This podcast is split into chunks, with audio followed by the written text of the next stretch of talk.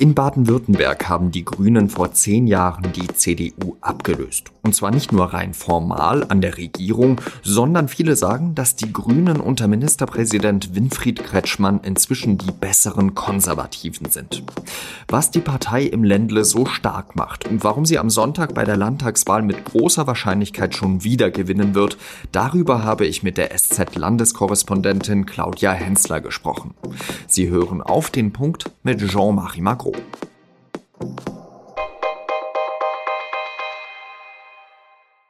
Anfang März ist Winfried Kretschmann beim TV-Duell des SWR zu Gast. Er trifft auf seine Gegenkandidatin von der CDU, Susanne Eisenmann. Kretschmann hatte etwas mehr Redezeit. Wahrscheinlich auch deswegen, weil er etwas langsamer redet als Eisenmann. Ich hoffe, Sie können damit leben. Ich kann damit besten leben. Wenn es bei der Wahl dann umgekehrt ist, passt es. Die Wahrscheinlichkeit, dass es dazu kommt, ist sehr klein. Kretschmann ist als Ministerpräsident etabliert und beliebt. Eisenmann ist Kultusministerin, weniger bekannt und vor allem glauben laut ZDF Politbarometer nur 13 Prozent, sie wäre eine bessere Ministerpräsidentin als Kretschmann. Die Grünen stehen laut Umfragen bei 34 bis 35 Prozent, die CDU bei 24. Bisher regieren Grün-Schwarz zusammen in einer Koalition Baden-Württemberg. Rein rechnerisch gäbe es laut Umfragen eine neue Option. Eine grüne Ampel mit Grünen, SPD und FDP. Kretschmann wird sich seine Partner aussuchen können, wenn nicht eine große Überraschung geschieht. In Baden-Württemberg ist die Corona-Inzidenz unter dem Bundesdurchschnitt. Die Landesregierung hat sich im Februar als erste dafür eingesetzt, Schulen früher zu öffnen. Trotzdem beobachtet Kretschmann, dass die Gesellschaft sehr polarisiert ist. Schauen Sie, den einen ist es zu viel, was wir machen, den anderen viel zu wenig. Die Meinungen gehen diametral auseinander. Denn in Stuttgart ist die Querdenkenbewegung gegründet worden. Im Sommer hat diese Demonstrationen mit tausenden Menschen organisiert. Es gibt auch einige Parteien, die sich daraus gegründet haben, bei der Wahl aber wohl keine Chance haben dürften. Um Sie auf den neuesten Stand zur Landtagswahl in Baden-Württemberg zu bringen, haben wir Claudia Hensler eingeladen. Sie ist die Stuttgart-Korrespondentin der Süddeutschen Zeitung und beobachtet die Wahl für uns. Claudia, gibt es eigentlich irgendeinen Weg vorbei an Winfried Kretschmann in dieser Wahl? So wie es momentan aussieht, nicht. Die Grünen liegen in den Prognosen klar vorne und werden, wenn jetzt nicht noch eine völlige Überraschung passiert am Sonntag, noch mal stärker werden als bei der letzten Wahl im Jahr 2016. Es gibt ja auch so einige, die sagen, Kretschmann ist eigentlich so etwas wie eine grün lackierte Merkel. Also er plakatiert ja selbst ähm, mit, mit einem Plakat mit der Aufschrift, äh, Sie kennen mich, was ja ein ganz berühmter Merkel-Satz ist. Und auch sonst soll er ja, ähm, sagen wir mal, eher konservativ regieren. Wie beobachtest du das vor Ort? Ja, es gibt tatsächlich einige Parallelen zwischen Winfried Kretschmann und Angela Merkel und die haben einfach einen, beide einen sehr pragmatischen Politikstil, wirken beide sehr glaubwürdig und um jetzt nur über Herrn Kretschmann zu sprechen, er hat einen sehr pragmatischen Regierungsstil und kann seine Politik extrem gut erklären. Also er holt die Leute ab und nimmt sie mit, weil die verstehen, wie er entscheidet. Und das macht aus meiner Sicht, ähm, trägt es sehr zu seinem Erfolg bei. Zur CDU. Die regiert ja mit Winfried Kretschmann und den Grünen seit fünf Jahren. Es ist ja so, dass die CDU früher eigentlich eine Partei war in Baden-Württemberg, die ja eigentlich immer die absolute Mehrheit geholt hat, bis Kretschmann eben kam. Wie erklärst du dir diesen Absturz, dass die jetzt bei 24 Prozent in den Umfragen liegt? Da kommen mehrere Gründe zusammen aus meiner Sicht. Zum einen ist ja schon legendär der Machtverlust von 2011, wo die CDU auf damals 39 Prozent abstürzte, wo, was heute ein sehr gutes Wahlergebnis wäre. Der Grund war, dass die CDU mit ihrem Ministerpräsidenten Stefan Mappus nach fast 60 Jahren an der Macht als abgehoben empfunden wurde, dass sie in den Protesten gegen das Bahnprojekt Stuttgart 21 nicht gut agiert hat. Und dann kam auch noch die Atomkatastrophe von Fukushima dazu. Und deshalb konnte Kretschmann damals zum ersten Mal eine Regierung bilden.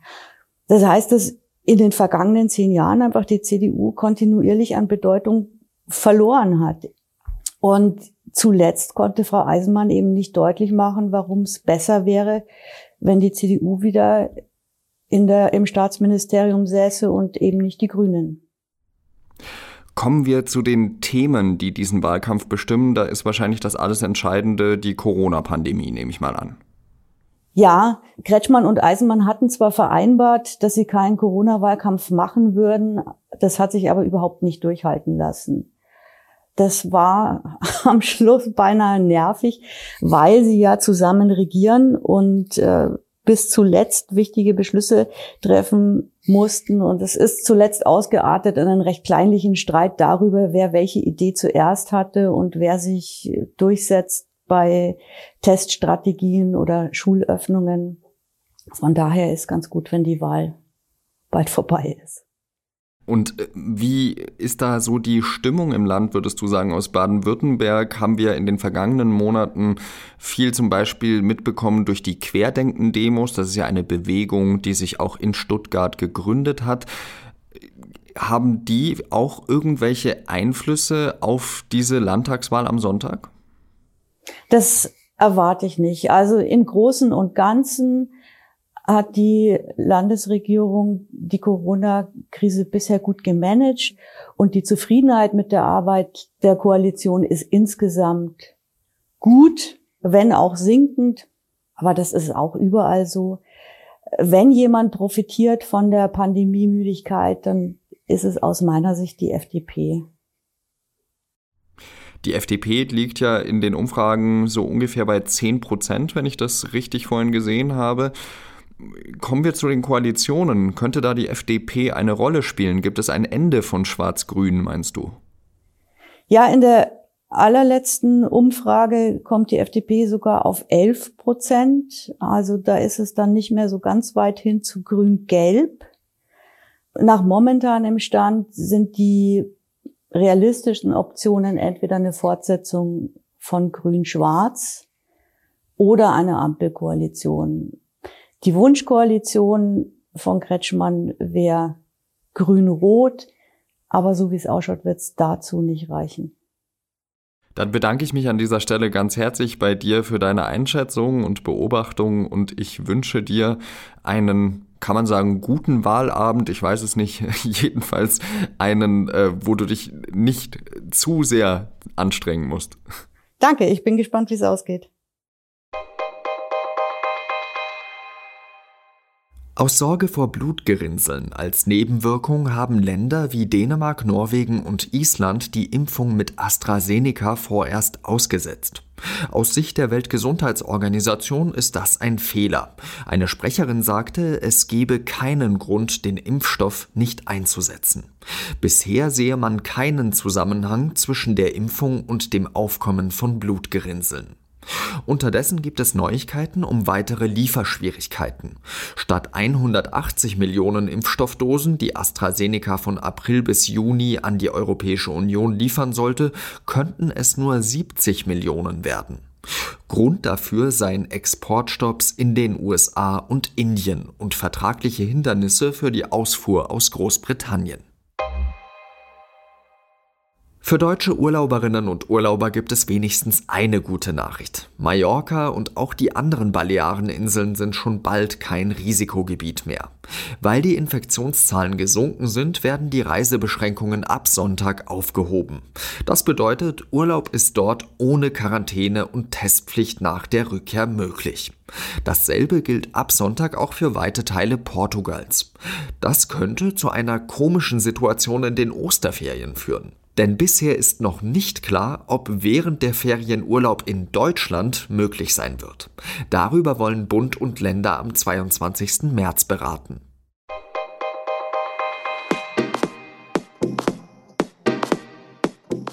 Wir als Audioteam der SZ produzieren ja nicht nur diesen, sondern mehrere Podcasts. Zum Beispiel auch das Thema. Das erscheint ja alle zwei Wochen am Mittwoch. Und in einer der kommenden Folgen würden wir gerne Sie darin zu Wort kommen lassen. Wir würden uns dafür über eine kurze Sprachnachricht von Ihnen per WhatsApp freuen. Erzählen Sie uns doch gerne eine Anekdote oder von einem Moment, in dem Ihr Kontakt zu Freunden oder der Familie trotz aller Einschränkungen in dieser Pandemie überraschend gut funktioniert hat. Die Nummer für die Sprachnachricht ist 0176 96 501 041. Und Sie finden die Nummer natürlich auch in den Shownotes. Das war auf den Punkt. Redaktionsschluss war 16 Uhr. Danke, dass Sie zugehört haben. Ein schönes Wochenende und bis bald wieder. Salü.